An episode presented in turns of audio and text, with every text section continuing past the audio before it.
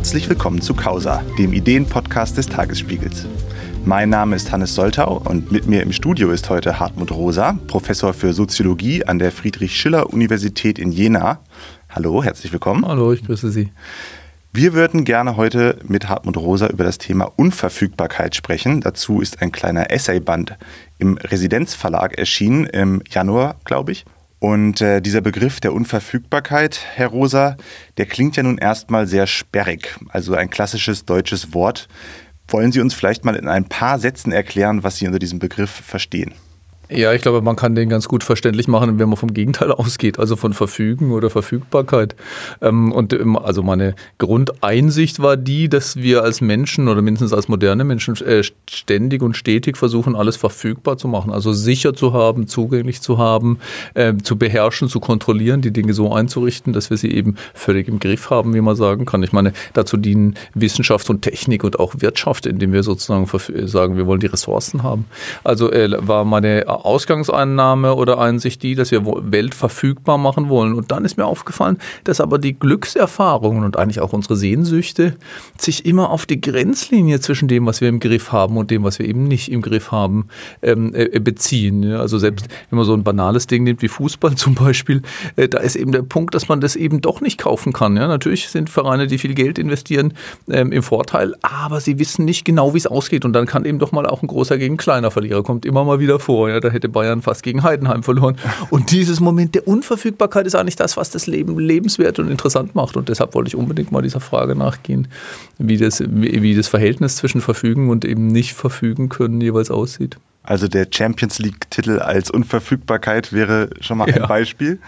Ähm, nun würde ich ja sagen, unerfüllte Liebe Mhm. Alle Menschen würden sagen, das ist eines der schrecklichsten Dinge, unter denen man leiden kann, unerfüllte Liebe. Also, also Liebe ist äh, tatsächlich ein gutes Beispiel. Da sieht man irgendwie, wir begehren das, über was wir nicht völlig verfügen können. Ich glaube, wenn wir über den, ähm, über den oder die andere vollständig verfügen, dann hört es auf, eine Liebesbeziehung mhm. zu sein. Ist eines der Probleme, die sich mit Ehe ergeben können. Wenn man das Gefühl hat oder die Idee, jetzt habe ich den anderen sicher, dann erkaltet sehr häufig oder äh, ja, in gewisser Weise geht dann häufig ähm, Liebe eigentlich verloren. Deshalb meine ich, ähm, äh, also das Schreckliche an der ganz unerfüllten Liebe ist natürlich, wenn der andere oder die andere sich überhaupt nicht responsiv, also Antworten zeigt, sondern nur repulsiv, nur ablehnen. Das ist ähm, kein schöner Zustand. Also ich kann mit Dingen nur in Resonanz gehen. Das ist irgendwie mein Schlüsselbegriff für, für gelingende Formen von Beziehungen.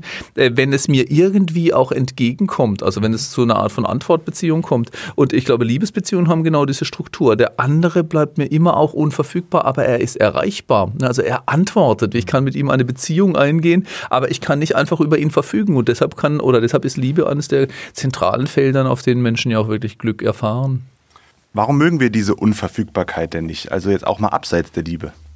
Das ist halt, ja, das ist die, also das ist ganz eigenartig. Wir sind eigentlich immer, wir sind auch von dieser komischen Doppeltendenz geprägt. Wir wollen Sachen sicher haben. Also ich meine, ich habe das Buch angefangen mit einem Nachdenken über Schnee. Das kommt auch daher, weil ich selber schon, seit ich Kind bin, total fasziniert war äh, vom Schnee. Und ich, ich meine, vielleicht kennen viele Hörerinnen und Hörer noch die Erfahrung, meistens machen wir sie in der Kindheit, wenn es im Herbst oder im Winter plötzlich anfängt zu schneien. Das ist ja so ein Moment der Unverfügbarkeit. Du kannst es nicht erzwingen, vielleicht hast du nicht mal damit gerechnet. Es kommt irgendwie wie ein Geschenk und verwandelt die Welt. Und dann als Kind hat man dann irgendwie die Idee, also erstmal nimmt man den Schnee in, der Hand, in die Hand und da sieht man schon, dass es unverfügbar ist, es zerrinnt und dann ähm, will man es, ich, ich wollte als Kind das immer in den Kühlschrank stellen oder so oder in die Gefriertruhe, aber irgendwie hört es dann auf, Schnee zu sein. Mhm. Und, ähm, und deshalb äh, versuchen wir jetzt irgendwie sowas wie Schneegarantie zu, ähm, äh, zu erreichen. Also zum Beispiel Wintersportorte werden, wir, wir haben damit Schneegarantie oder wir machen es mit Schneekanonen, aber da verliert es genau diesen, diesen attraktiven Moment. Also ich glaube, wir wollen Sachen verfügbar machen um sie, wenn die Zeit für uns gekommen ist, dass wir damit in Resonanz gehen wollen, um es dann auch ganz sicher zur Hand zu haben. Und genau in diesem Versuch, das 100% zur Hand zu haben, wenn ich es, ähm, wenn ich es will, ähm, zerstört oder gefährdet zumindest diese, äh, diese Beziehung. Das war ja äh, nicht immer so, sagen hm. Sie ja auch in Ihrem Bändchen. Hm. Also Sie, glaube ich, sagen, seit ungefähr 300 Jahren ist äh, ein besonderes neues Weltverhältnis äh, zu beobachten. Was hat sich da gewandelt? Also die, ich glaube, dieses, also möglicherweise so ein, so ein auch prekäres Wechselspiel zwischen Verfügung und Unverfügen gehört vielleicht zum menschlichen Leben einfach äh, dazu. Aber was sich da wandelt in der Moderne, ist der Syst, ist der Versuch, also das, was neu in die Welt tritt, ist der Versuch, immer mehr Weltausschnitte äh, verfügbar zu machen. Ich äh, versuche das zu beschreiben mit dem Begriff der Ausdehnung von Weltreichweite. Also zum Beispiel, dass wir anfangen, systematisch über die Meere zu segeln, um erstmal zu erkennen, was gibt's da eigentlich an fremden Völkern, an Erdteilen und so etwas. Das ist der erste Moment von äh, verfügbar machen. Also sehen, was ist denn da eigentlich? Und gleichzeitig wollen wir tiefer ins Weltall blicken. Was ist denn da dahinter? Und genauer in die Materie hinein. Wie sieht's denn da aus? Und äh, das ist der erste Schritt. Der zweite ist dann, dass wir da hinwollen in irgendeiner Form. Ne? Dann kommen dann irgendwie Dampfschiffe und linienförmige Dampfschifffahrt auf und dann auch die ganze Infrastruktur Infrastruktur, die daran hängt, äh, Eisenbahn und andere Sachen. Wir wollen dahin. Dann äh, verfügbar machen im Sinne von beherrschen, kontrollieren. Bei Kolonien sieht man das ganz äh, gut, aber auch wir versuchen Materie zu beherrschen, bis hin zur Atomspaltung zum Beispiel.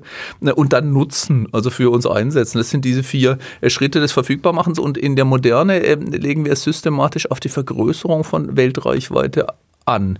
Wir wollen immer neue Aus Weltausschnitte oder Prozesse oder Möglichkeiten verfügbar und erreichbar machen. Und äh, häufig hat es dann die, auch die Form von kaufbar machen. Ja? Also die Ware ist eigentlich das Versprechen, dass du dir einen Weltausschnitt in irgendeiner Form verfügbar machst. Also kauf dir eine CD oder so, dann hast du Mozart verfügbar. Macht heute keiner mehr. Wir machen es mit Spotify noch viel mehr verfügbar. Mhm. Oder kauf dir diese Safari, dann hast du die Natur und den wilden Tiger in Afrika verfügbar. Ne? Und dieses systematische Vergrößern dessen, was wir verfügbar machen können, das kennzeichnet, glaube ich, moderne Gesellschaften. Wir haben ja in dieser Woche nun auch etwas äh, beobachtet. Äh, von daher ist ganz passend, dass wir uns jetzt an diesem Wochenende treffen. Einmal die Debatte über Trisomie 21. Mhm. Äh, die Frage, äh, dürfen wir in einem frühen Stadium darüber entscheiden, äh, welche Menschen zur Welt kommen und welche nicht? Und äh, die andere Seite war das schwarze Loch, was in dieser Woche auf den Titelseiten der Zeitungen prangte. Sind das so zwei Beispiele dafür? Ja, ich finde, das sind zwei sehr, äh, sehr gute äh, Beispiele, an denen man aber auch immer sehen kann, ich, ich will ja nicht, ich will mich wirklich davor hüten, immer so apodiktisch klare Urteile zu fällen, das ist schlecht oder so. Natürlich nicht. Es kommt gerade auf das Spannungsverhältnis ähm, an. Aber ich finde beides interessante Beispiele. Also bei Trisomie 21, da sieht man wirklich, dass wir eigentlich das, die Unverfügbarkeit, das Wunder des Lebens in vielerlei Hinsicht eigentlich verfügbar machen wollen. Also man sieht es wirklich bei, äh, bei Sachen wie, also alles, was mit Geburtsplanung und so zu tun hat.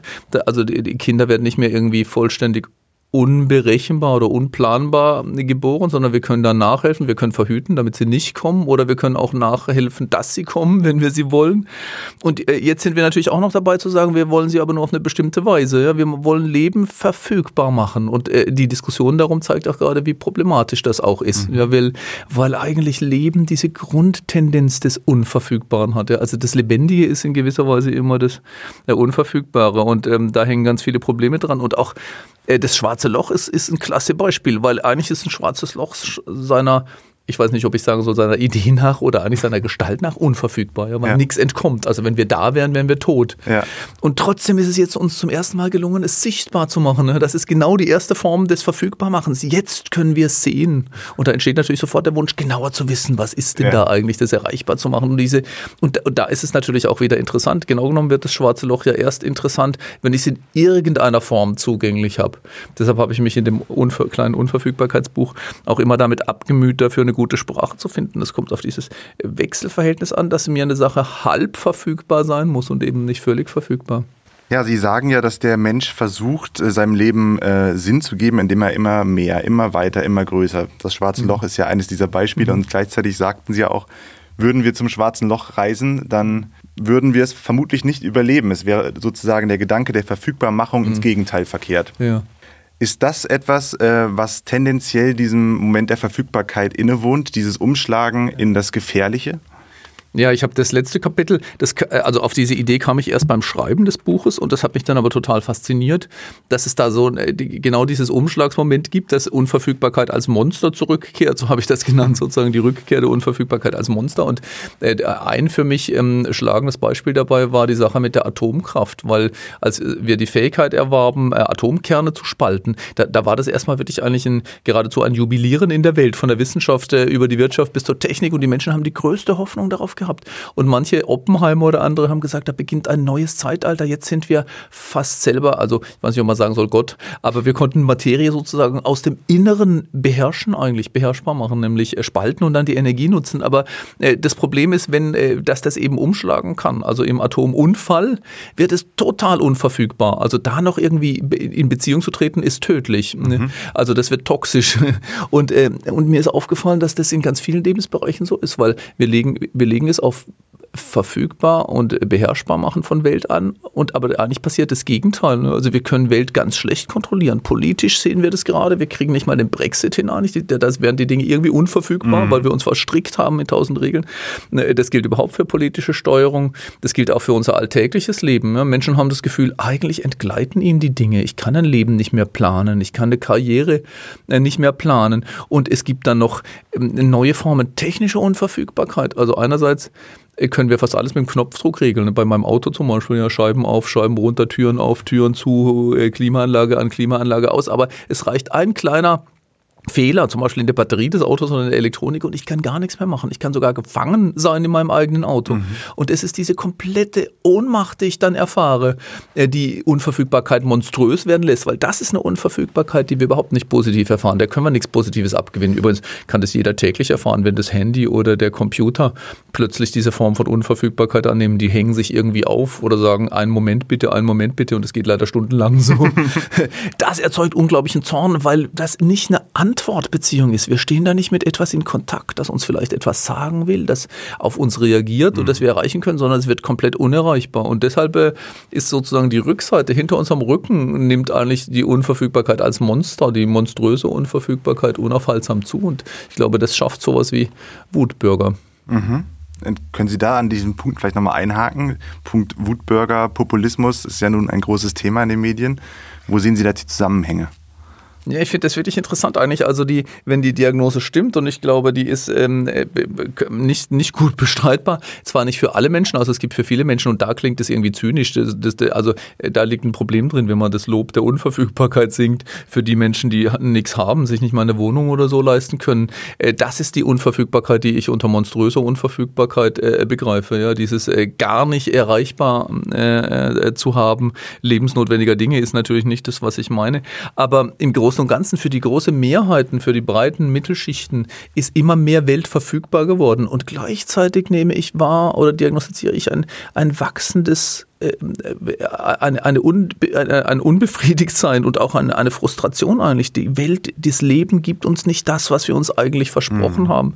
Und das habe ich mit diesem äh, Begriff der Weltbeziehung immer wieder versucht zu analysieren.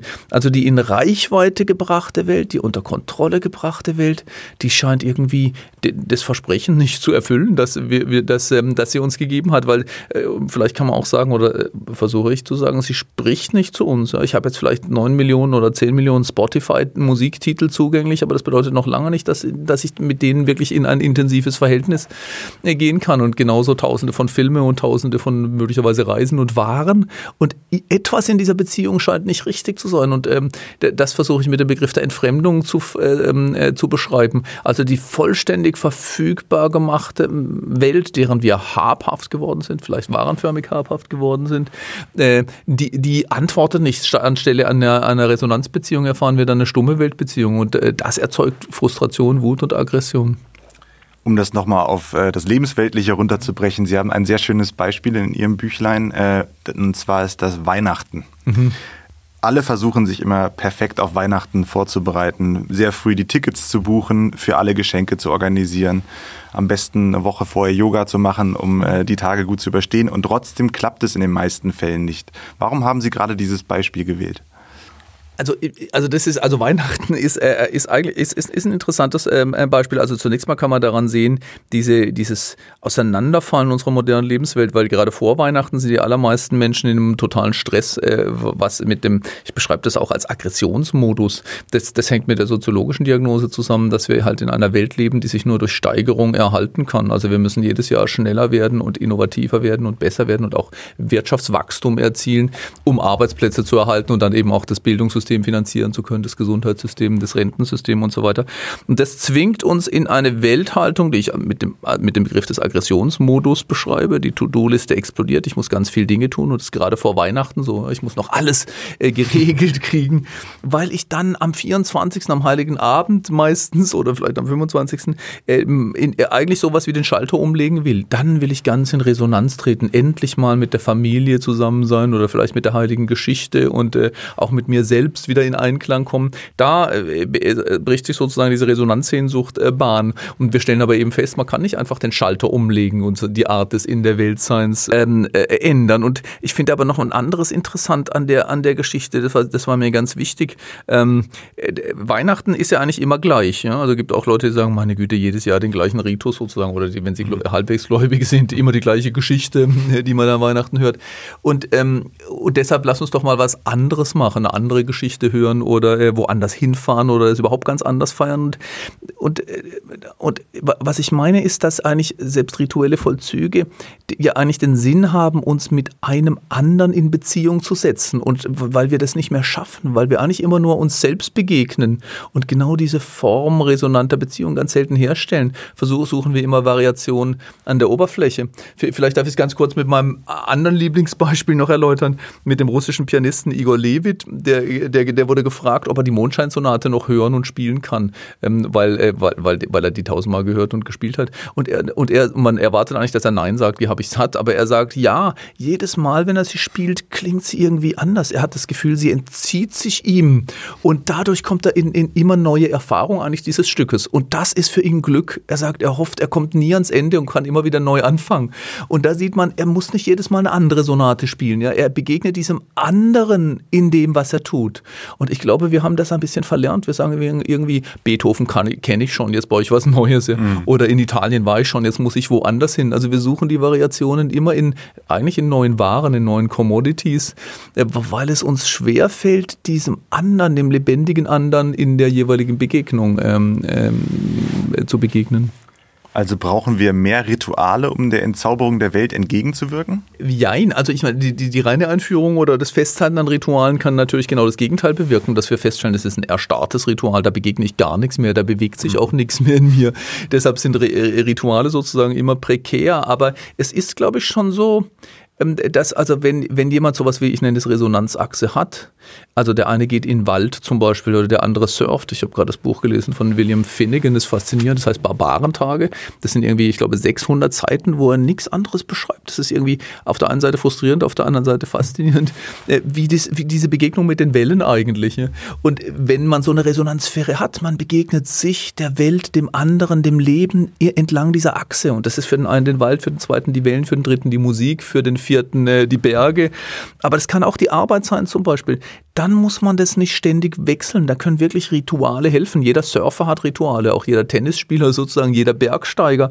Und die helfen einem in eine, in eine, in eine Disposition, nennen wir Soziologen das, also in innere Haltung zu geraten, die auf Hören und Antworten geeicht ist. Und wenn man solche Arten von Ritualen hat, dann kann das sehr gut helfen. Aber man kann die nicht einfach einführen. Also weder privat in seinem Leben noch gar gesellschaftlich. Dann, ähm, dann ist es die Entfremdungsgefahr da besonders groß, dass mir da nämlich gar nichts spricht. Aber jetzt mal ganz einfach gesprochen, würde jemand zu Ihnen kommen und würde sagen, ich möchte mehr von der Welt aufsaugen. Ja. Was würden Sie antworten? Was wäre Ihr Plädoyer? Wie kann jemand lebens besättigter, sagen Sie, glaube ich, werden. ja, ja, also, also ich würde erstmal noch auf einen Mechanismus hinweisen, den wir irgendwie immer haben. Also ich glaube, fast alles, was wir tun, entspringt eigentlich einer Resonanzsehnsucht. Wir, wir möchten uns auch als lebendig erfahren, indem wir mit einem anderen in Kontakt treten, indem wir uns berühren lassen, indem wir berührt werden. Man kann vielleicht wirklich sagen, mit dem Franzosen Bruno Latour, einen, wir möchten einen Anruf erfahren. Da ist was, was zu mir spricht mhm. und dann erfahre ich mich auch als selbstwirksam, indem ich dem entgegengehe. Und diese, diese Beziehungssehnsucht wird immer in, ähm, äh, wird übersetzt in Objektbegehren. Wenn man sich Werbung anguckt, sieht man das ganz schön. Ja? Also irgendwie zum Beispiel, selbst wenn Sie ein Auto kaufen sollen, da, da wird da versprochen, dass sie eine neue Selbsterfahrung, eine neue Welterfahrung haben, wenn sie da am Steuer durch die Wüste fahren oder so. Und die, aber die, das Resonanzbegehren wird in ein Objektbegehren übersetzt. Also kauf dieses Auto oder buche diese Safari oder mache diese Ayurveda-Kur. Das kann sehr unterschiedliches sein. Äh, und also versprochen wird eigentlich immer eine Begegnung, aber verkauft wird eine Ware. Und äh, aus der und äh, die Ware können sie verfügbar machen. Ja, ich habe bezahlt, ich habe ein Recht darauf, kann ich sogar einklagen. Ja, aber die Begegnung, die Erfahrung kann ich nicht einklagen. Und deshalb, wenn einer sagt mehr Welt, da würde ich ihm versuchen zu sagen, also mehr, also sozusagen mehr Waren zugänglich zu machen, egal in welcher Form, mehr Reisen oder mehr sonst etwas, hilft noch nicht. Ja? Also was man braucht, wenn man weltgesättigter wenn man diesen Begriff verwenden will, leben will, ist eine andere Weise des, des Begegnens. Und da, da kann man nicht sagen, also ich möchte auch überhaupt kein Resonanzratgeber sein eigentlich. Ich möchte nur, ja, das ist mir ein Gräuel, ich möchte nur auf ähm, äh, äh, die, die, diese Struktur der Erfahrung versuchen zu, zu rekonstruieren. Und ich glaube übrigens, Selbstwirksamkeit ist dabei ganz wichtig. Also ich würde sagen, wo, wo gibt es Bereiche in deinem Leben, wo du dich auch als wirksam mit der Welt verbunden fühlen kannst. Und dieses Wirksamsein heißt eben nicht kontrollieren und beherrschen, sondern mit etwas so in Kontakt treten, so wie Igor Levi das beschreibt. Ja, wenn ich das spiele, da begegnet mir da was. Ich habe es gar nicht völlig im Griff, aber da fühle ich mich lebendig. Da ist sowas, ich habe das in dem, dem, Resonanzbuch mit vibrierendem Resonanzdraht beschrieben. Ja, da, da entsteht was zwischen mir und der Welt, was sich fast anfühlt wie eine, wie eine organische Verbindung. Ja, und äh, das kann, viele Menschen haben das sogar bei der Arbeit, wenn man sie lässt, die Arbeit Arbeit, wenn man sie die Arbeit gut machen lässt. Also sehr häufig werden wir dauernd durch Optimierungszwänge oder durch Dokumentationszwänge oder Sicherheitszwänge daran gehindert. Aber arbeiten kann durchaus so etwas sein, wo man plötzlich sich als wirksam erfährt, wo man das Gefühl hat, das ist das berührt mich, da liegt mir was dran. Ähm, zum Beispiel, wenn man als Journalist oder Journalistin einen Text schreibt, ja, da kennt man das ja eigentlich mhm. auch. Auf der einen Seite, da ist, das reizt mich, das ist mir wichtig, ich fühle mich wirksam. Na, natürlich haben sie auf der anderen Seite den Abgabedruck und die Zeilenzahl oder so, die ist vielleicht verhindern. Aber ich würde jedem raten, der sagt, ich will irgendwie da was ändern in meinem Leben, zu fragen und zu suchen, wie man diese Haltung des Hörens und Antwortens anstelle des Beherrschens und Durchsetzens, wo man die stärken kann und wo man solche Erfahrungen machen kann. Eine spannende Frage ist ja auch, liegt es überhaupt in der Hand des Einzelnen? Oder müssten wir eigentlich auf die Ebene der Gesellschaft blicken? Ja, also ich, da bin ich ja jetzt nicht zuletzt und nicht zufällig Soziologe. Das ist mir ganz wichtig. Also da versuche ich mich auch immer ein bisschen abzusetzen gegen alle Arten von, sagen wir mal, Achtsamkeitsbewegungen oder esoterischen Bewegungen, von denen ich glaube, die äh, haben allenfalls die eine Hälfte, nämlich das Subjekt und seine Haltung im Blick. Aber die, die Haltung des Subjekts äh, hängt eben nicht nur am Einzelnen. Resonanz ist eine zweiseitige Beziehung. Es ist eine, wenn wir so wollen, eine Subjekt-Welt-Beziehung und die Weltseite ist mindestens genauso wichtig. Und meine Diagnose lautet ja, dass wir uns in institutionellen Kontexten, also in einer Welt bewegen, äh, die uns äh, die uns in eine Haltung zwingt, ich habe vorhin schon gesagt, Stichwort Aggressionsmodus, die auf Steigerung, auf Optimierung hin mhm. angelegt ist. Also äh, etwas, so, so habe ich ja angefangen als, ähm, als Soziologe zu denken, äh, etwas, was auffällt, ist, dass Menschen fast immer unter Zeitdruck handeln. Ja? Man hat es immer eilig, man hat nie genug Zeit für die allermeisten Sachen nicht. Und sobald ich unter Zeitdruck bin, darf ich mich gerade nicht auf Resonanzen einlassen und gerade nicht auf Unverfügbarkeit. Also wenn ich ganz dringend zum Bahnhof muss, weil der Zug fährt, darf ich mich von nichts und niemandem berühren lassen. Ja, weil Resonanzprozesse oder Unverfügbarkeit bedeutet, ich weiß nicht, was dabei herauskommt, wenn ich mich darauf einlasse. Und wir leben in einer Welt, in der das super gefährlich ist. Nicht nur, weil wir keine Zeit haben und wir uns nicht auf etwas einlassen können, bei dem ich nicht weiß, was dabei herauskommt, sondern auch, weil wir permanent uns optimieren müssen, steigern müssen, weil es ganz klare Kennzahlen und Ziffern gibt und Vorgaben, die wir erfüllen mhm. müssen, die wir auch kontrollieren wollen und weil wir in Konkurrenzverhältnissen leben. Ne? Wenn wir miteinander überall konkurrieren, dann dürfen wir uns nicht berühren lassen und schon gar nicht von dem anderen in einer Weise verändern lassen, die wir nicht unter, im, im Griff haben. Also die, eine kapitalistische, steigerungsbasierte moderne Gesellschaft ist so verfasst institutionell, dass sie Resonanz unwahrscheinlich macht, wenngleich sie dauernd die Sehnsucht danach erzeugt. Und ich glaube, daraus, aus diesem Widerspruch, dass wir einerseits ganz tief verankert diese Sehnsucht haben, mit der Welt in Resonanz zu kommen und auf der anderen Seite eine institutionelle Wirklichkeit geschaffen haben, die uns das verunmöglicht, entsteht auf der einen Seite sowas wie Wutbürgertum und Aggression, auch politische Aggression, mhm. Frustration und auf der anderen Seite sowas wie wachsende Burnout-Gefahren. Sie beziehen sich in Ihrem Denken immer wieder auf Theodor W. Adorno. Der hat einmal gesagt, vielleicht wird die wahre Gesellschaft der Entfaltung überdrüssig und lässt aus Freiheit Möglichkeiten ungenutzt, anstatt unter irrem Zwang auf fremde Sterne einzustürmen. Ja, da, da gibt es äh, sehr, sehr schöne äh, Stellen bei Adorno, wo er, find, wo, wo er, wie ich finde, ganz ähnliche Ideen zum Ausdruck bringt. Also diese auf fremde Sterne einstürmen ist sozusagen und auch der, der Entfaltungszwang ist das, was ich Weltreichweitenvergrößerung nenne. Also diese systematisch angelegte Bedürfnis, Dinge ähm, erreichbar zu machen. Und da hat er diese Meditation, wo er sagt, wie ein wildes Tier einfach nur auf einer Matratze im See zu liegen zum Beispiel. Das könnte eine andere Form der Welterfahrung deutlich machen. Für Adorno war diese Frage, einer, er nennt es eher Erfahrung. Ja, wo mache ich denn überhaupt noch eine Erfahrung? Und diese Erfahrung ist das nicht identifizierende Begegnen, wo ich das andere nicht festschreiben will, vielleicht nicht mal begrifflich festlege, sondern wo ich mich wirklich darauf einlasse, einer, einem anderen zu begegnen, das ich nicht kontrollieren, nicht beherrschen kann und bei dem ich nicht weiß, was dabei herauskommt. Ich, ich finde nur, also, also ich sehe mich da eigentlich ganz eng mit Adorno und auch den anderen Denkern und Denkerinnen der Frankfurter Schule und der kritischen Theorie verbunden.